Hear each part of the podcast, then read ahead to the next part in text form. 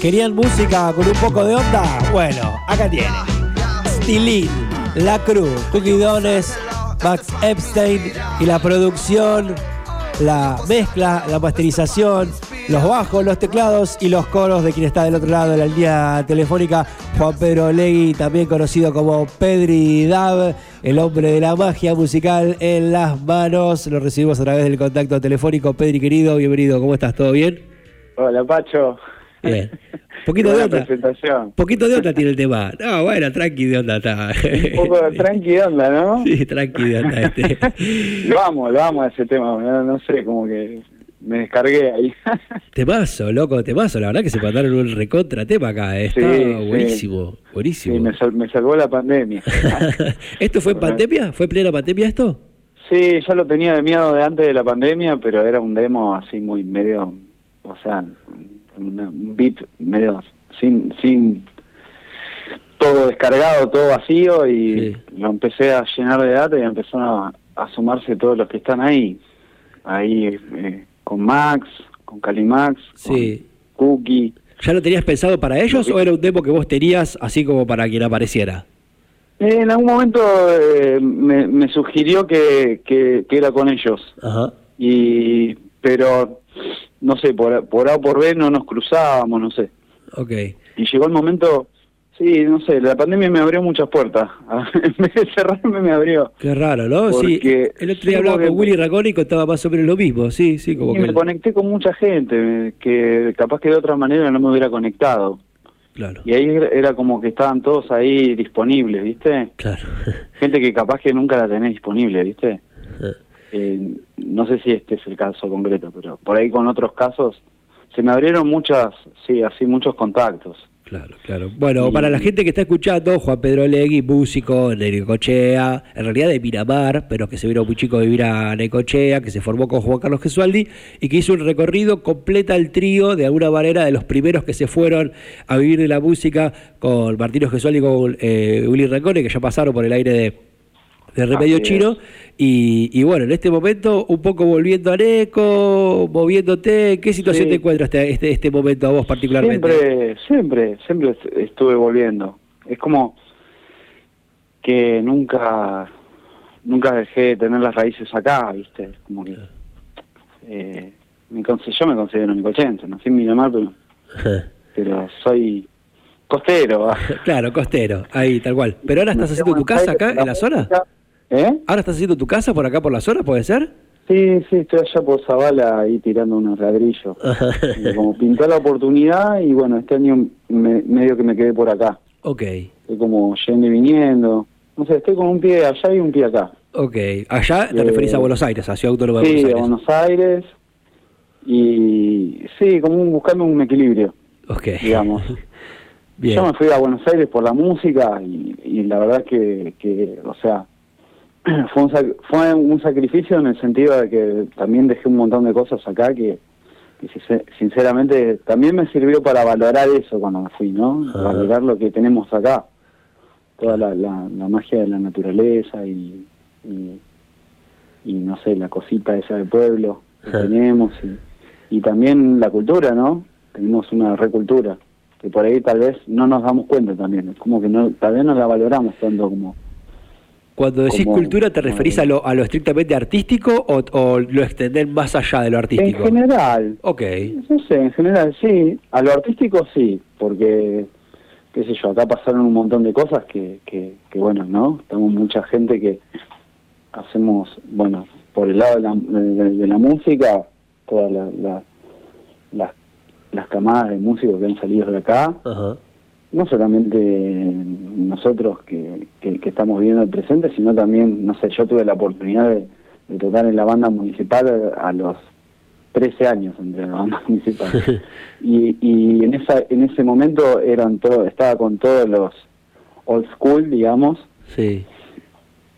que ya ya casi ya veteranos, algunos ya algunos están, otros no están más y, y que te pasaban la data también, ¿viste? Claro. Y te hablaban de, de cochea de 1960 y ya te hablaban de un montón de cosas que sucedían, claro. ¿viste? por lo menos desde el lado musical que lo vivencié yo, ¿no? Pero después también de, lo artístico en todos los sentidos. Mi hermano con el, con el mundo del arte también encontró el espacio para desarrollarse acá y, y y bueno, así que considero que es una ciudad muy cultural, ¿viste? Totalmente, sí, Mariano, el caso de las artes visuales, ¿verdad? Que bueno, las artes visuales en NECO tienen como una historia eh, muy grande. La primera escuela de formación artística en nuestra ciudad es de artes visuales y bueno, con la música también hay un recorrido muy grande. Igual. Ahora, el hecho de que haya una escuela de arte, ¿no? Hay una escuela, eh, o sea, Dos, hay una escuela provincial y una escuela municipal. y la otra, que qué? Tres en realidad hay. la provincial y, la, de local es un montón. Para una ciudad como Necochea realmente es un montón. Es un montón. Hay otra ciudad que no sabe nada. Tal cual. Está buena esa observación que haces. Bueno, te fuiste bastante joven a, a, Buenos Aires y forjaste tu, tu camino ahí con, con un cuartito, con circo marisco, mucha, mucha calle. ¿Cómo fue la primera la primera época en la que surgió la posibilidad de viajar con la música, Pedri? ¿Cómo, cómo qué, recuerdo tenés de aquella época? 96 más o menos. Eh, ¿Qué tenías, 18, 19? Terminamos, terminamos, sí, terminamos, se terminó la secundaria y, y estábamos medio prendiditos fuego, ¿viste? Estaba la, teníamos la tortuga. Ah, claro, la tortuga Claro, era un proyecto de redes. Ya, ahí volcábamos el amor por, por los sonidos que ahora que ahora más o menos profesamos, ¿no? El reggae, el, toda esa mixtura, ¿no? Medio Cadillac, era una banda media Cadillac. Claro. TTM, Mano Negra. Claro. Listo, buscábamos ese camino y de repente, bueno, nada, eh, Willy conoció a los chicos en un cuartito que venían acá a Necochea a hacer circo marisco. Eh, ¿Y cómo es? Y, bueno, pintó la, la posibilidad de, Fue el puente, digamos. Ellos fueron el puente. Pero yo ya, ya en la cabeza lo tenía Buenos Aires, lo tenía... ¿Ah, sí? Ah, sí, rato. No, no, sí, yo había leído un libro que ya no me acuerdo. Yo, yo creo que ese libro me parece me lo había pasado mi, mi casi ya mi hermano... Eh, Pablo Vázquez, sí. Eh, que es un pibe que ahora vive en Miami, que, que bueno, con, con él era el cantante de La Tortuga. Me acuerdo que tenía un, un, libro que hablaba de las vivencias de, de Fito, Charlie, Spinetta en los 80, más o menos, cuando Fito medio que se medio que se, se trasladó a Buenos Aires, digamos, sí y todas historias así de, andar pululando en departamentos, de no tener casa, esto, lo otro. Ok, y ahí te dieron cara, te picó el bichito. sí, sí muchas historias musicales. Claro. Y no, yo ya miraba ahí Buenos Aires y decía, no, todo pasa allá, pasa de todo, pasa esto, pasa lo otro. y yo estaba acá incendiado, viste, con la música allá. Tocaba de lunes a lunes, todos los días, eh, tenía como 10 bandas y de todos los estilos, ¿viste? Hasta en el Boca tocaba, ¿viste? Sí, cupia, jazz, eh, reggae, rock, folclore, lo que sea. Sí, todo. sí, sí. Sí, con uno ganaba la moneda, con el otro me divertía, con el otro era experimental, y lo otro era... no eh, Estaban todas. Todas que me, me llamaban, me anotaba, ¿viste? Bien. Y creo que me di el gusto de tocar con todos acá. ¿Y cómo fue el paso de ser músico a empezar a producir? Digo, llegás a Buenos Aires, 18, 19 años, tenés la oportunidad de empezar a tocar, de empezar a viajar, de empezar a moverte, a conocer música, ¿y en qué momento dijiste, che, capaz que esto también está bueno y no solo tocar, sino empezar a producir? Y calculá, mira, te vuelvo, vuelvo al mismo año, ya, ya estaba el bichito ahí prendido porque yo, yo sabía que eso se podía hacer, que existía, pero no estaban los fierros. Era muy chico yo, claro, era, era muy chico pero sabía que ese que esa faceta existía. Siempre me gustó la idea de director de orquesta, ah. que no soy, pero, de alguna manera soy, claro. de, manejar los hilos. Y, eh, ¿cómo es? Yo ya en, eh, en, esa época que te digo, tipo antes, previa a irme a Buenos Aires, yo ya agarraba con un, tenía eh, un par de grabadores. Sí y grababa de uno al otro, en uno grababa una pista, ponerle, ¿no? grababa una batería y después lo pasaba al otro grabador mientras grababa un bajo, ponerle. Y después, eso se llama pimponear. Claro. Estaba haciendo ping-pong entre una cinta y la otra. Old school total. Re old school. Tengo alguna cinta por ahí guardada. ¡Apa! Mm, que no me animo a mostrar. ¡Apa! Pero sí tengo unos demos me interesa muy eso. school. Me interesa eso. ¿Eh? Me interesa eso. Sí, sí, sí. Sí, lo tengo que, tendría que mm, agarrarlo, masterizarlo un poco y ver qué saco. Claro.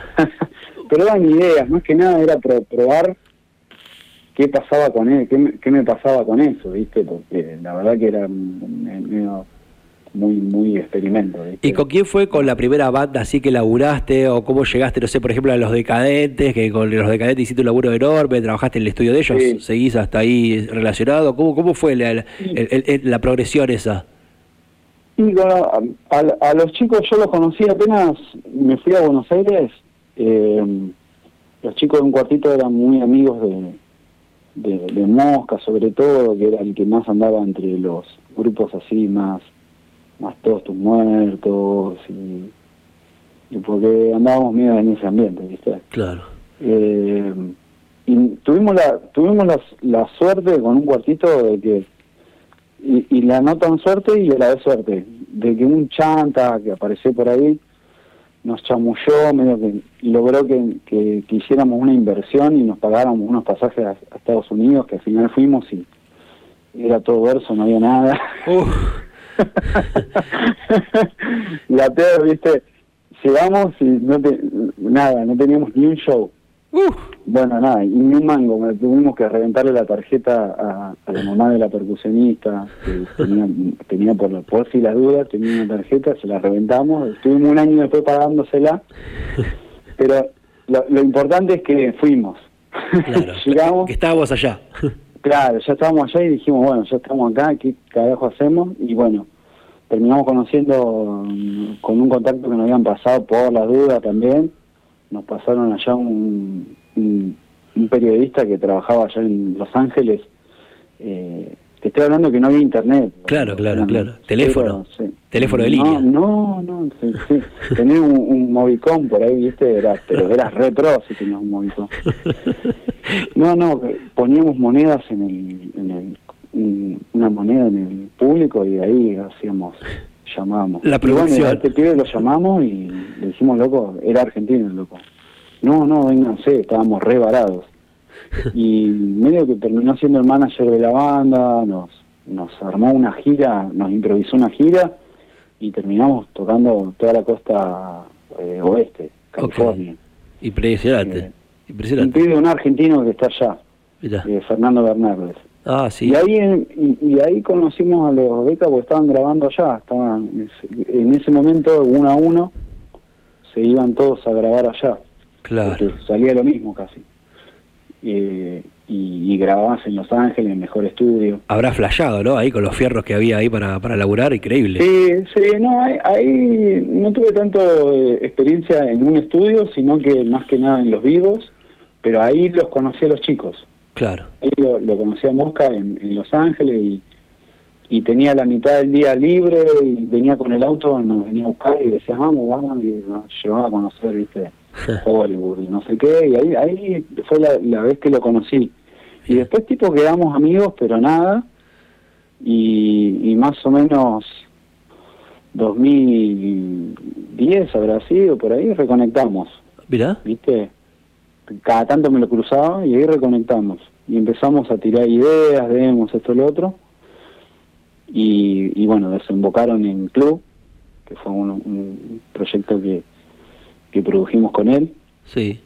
Que es eh, Auténticos Regimentes, fue un disco que se llama Auténticos Regimentes, que es tributo a los decadentes, reggae. Sí. Y a partir de ahí, tipo, conectamos mucho, ¿viste? Claro. A, a nivel producción. Y él es el, el, que más produce ahora en este momento en Los Decadentes. Ok. Entonces, eh, quedamos muy, viste, muy enlazados y bueno, se invocó en, ahí mismo, se en ese año, siguiente año, se produjo en eh, La Banda Sigue, que es el último disco de Los Decadentes de te pierdo, Pedri, te pierdo. No sé qué pasa con la comunicación, te pierdo. ¿Te estás moviendo? Si te estás moviendo, quédate quieto, por favor, porque me interesa. ahí, ahí mejoramos un poquito. Che, y con ellos, y con ellos laburaste y metiste un tema que fue premiado, ¿no? Ay, te pierdo, Pedri, te pierdo, te pierdo. Ahí, ahí, mira, ahí, bueno, ahí, mira, manda mensaje Martita Peral, dice, gracias Pacho. Oh, no, no, no, no, se está perdiendo. Gracias Pacho por esta nota, Juancito, nuestro ídolo, amigo hermoso, Martita Peralta ahí se comunica. Quería saber un poco cómo, en qué estás ahora, Pedro, qué, qué, qué estás laburando ahora. Y ahora, eh, bueno, con sigo con Mosca, siempre estamos inventando cosas. Eh, anoche me, justamente me escribió que estábamos, eh, justamente produjimos un disco de La Mosca. justo. Con Mosca. Sí, y, justo me estaban eh, mandando un mensaje que ya estábamos, ya estaban a punto de entregar ya los finales eh, de eso. Después, bueno, nada, con Decadentes salió ADN, que es un disco de, también todo grabado en pandemia. En pandemia con los decadentes nos pusimos a grabar. Dijimos, bueno, vamos a grabar y prácticamente todos los días estábamos eh, ahí en línea, cada uno de su haciendo su homework, digamos. Y 30 versiones grabamos más o menos. Sí, todos covers. Eh, de Viejos Vinagres, con, con Petinato, que también ahí nos dimos unos re gustos, ¿viste? Porque porque cada uno de, lo, de las versiones está eh, el original como invitado, ¿viste? Uh, qué groso. Eh, así que, bueno, nada, eh, con, con Bronco grabamos de, de, de, México, ¿cómo se llaman esto? Los japoneses, Tokyo Ska Paradise. Uh, me muero, ¿posta grabaste con los Tokyo Ska Paradise? Terrible banda. Sí, sí. me abre ese tipo de puertas, ¿viste? Estar ahí. Eh, que es una banda súper recomendable, porque seguro que la mayoría de la gente que lo está escuchando esto esta conversación no la conoce y busquen. Es un bandón. Paradise, que es. un bandón descomunal. Son los japoneses, sí, son unos japoneses, como si fueran los recadentes los japoneses. Claro, sí, tal cual. No hacen ska, pero que como como los japoneses hacen todo bien, bueno, así, tal cual. toda la onda, no, no. Son como los decadentes, pero japoneses prolijos. sí, sí. Eh, ¿Cómo es? Con la furcada hicimos uno, un poquito. Hermoso. Eh, bueno, nada, ahí eh, con, bueno, con su, eh, sumo eh, con petinato, viejo vinagre con petinato. Bien una de, una de rara con rara también. Bueno, y siempre con la bandera de Necochea, ¿no? Y sos como el necochense o uno de los necochenses ahí que, que, que, Sí, sí, sí, siempre los, los, Pedri, Pedri, te agradezco mucho esta conversación, me quedaría hablando hasta cualquier hora. Sabes que sabes que siempre la pasamos muy bien, este, y me gusta que la gente que, está del otro lado conozca cada vez más a la gente. Mucha gente te conoce, pero por ahí otra gente no te conoce, no sabe de todo el recorrido que, has hecho y con toda la gente con la que has laburado, y me parece que, que está bueno contarlo. Querido, te mando un abrazo gigante, te aprecio mucho, ya lo sabes, y bueno, estamos en contacto todo el tiempo, ¿sí? Un abrazo. Dale, abrazo querido. Gracias por la Abrazo gigante, abrazo gigante. Así pasaba Juan Pedro Olegui, Pedri Dab, un musicazo descomunal, así les aseguro, un musicazo descomunal, todos lo que lo conocen dentro de todas las escenas musicales de la Argentina y del mundo lo quieren muchísimo, es un musicazo y es mejor persona de lo músico que es y es un músico descomunal, como para que se den una idea, con él estuvimos dialogando de sus inicios, de los lugares por donde anduvo, por donde viajó, llevando la bandera en Necochea, nació en Miramar, pero muy chico se vino a vivir acá en la ciudad, se considera un necochense, formado con Juan Carlos Gesualdi, tocó con quien se les ocurra, produce a infinidad de bandas y pasó por la mañana de Remedio Chino en K2 Radio.